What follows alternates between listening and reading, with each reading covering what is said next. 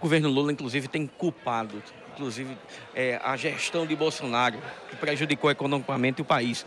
O que se vê hoje no, no país, inclusive, segundo os próprios empresários, é, empresas que estão sendo quebradas, é, o desemprego, enfim. Como é que o senhor analisa agora esse praticamente o primeiro ano do governo Lula? O senhor como oposicionista, mas a avaliação que o senhor faz do governo Lula? A falácia desse governo. Esse governo é um total desgoverno. O governo Lula que aí está não tem compromisso com a nação brasileira. É tanto que os próprios prefeitos, principalmente da Paraíba, sentiram né, a falta do, do ex-presidente Jair Messias Bolsonaro porque enviava verbas né, para todas as cidades. As cidades viviam aí no paraíso e hoje, infelizmente, estão vivendo aí um inferno astral.